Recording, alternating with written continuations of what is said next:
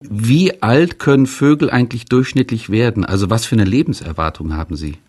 Ja, nun, das ist unterschiedlich. Das hängt von den einzelnen Arten ab.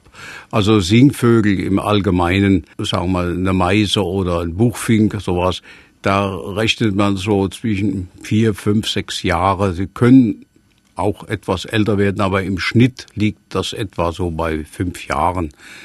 Ein Geier zum Beispiel. Hm. Der kann also 20 bis 30 Jahre alt werden. In Gefangenschaft noch älter, weil er da weniger Gefahren hat. Und welch, welche Art hat die höchste Lebenserwartung?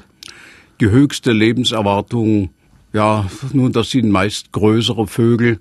Also äh, gerade bei Greifvögeln die können recht alt werden. Da gibt es einige, die bis zu 70 Jahre alt werden. Papageien auch. Ja, über 100 manchmal, ne? Na, 100 weiß ich mhm. nicht. Äh, es gibt Ausnahmen. Aber sonst, mhm. die können also guten Menschenalter erreichen.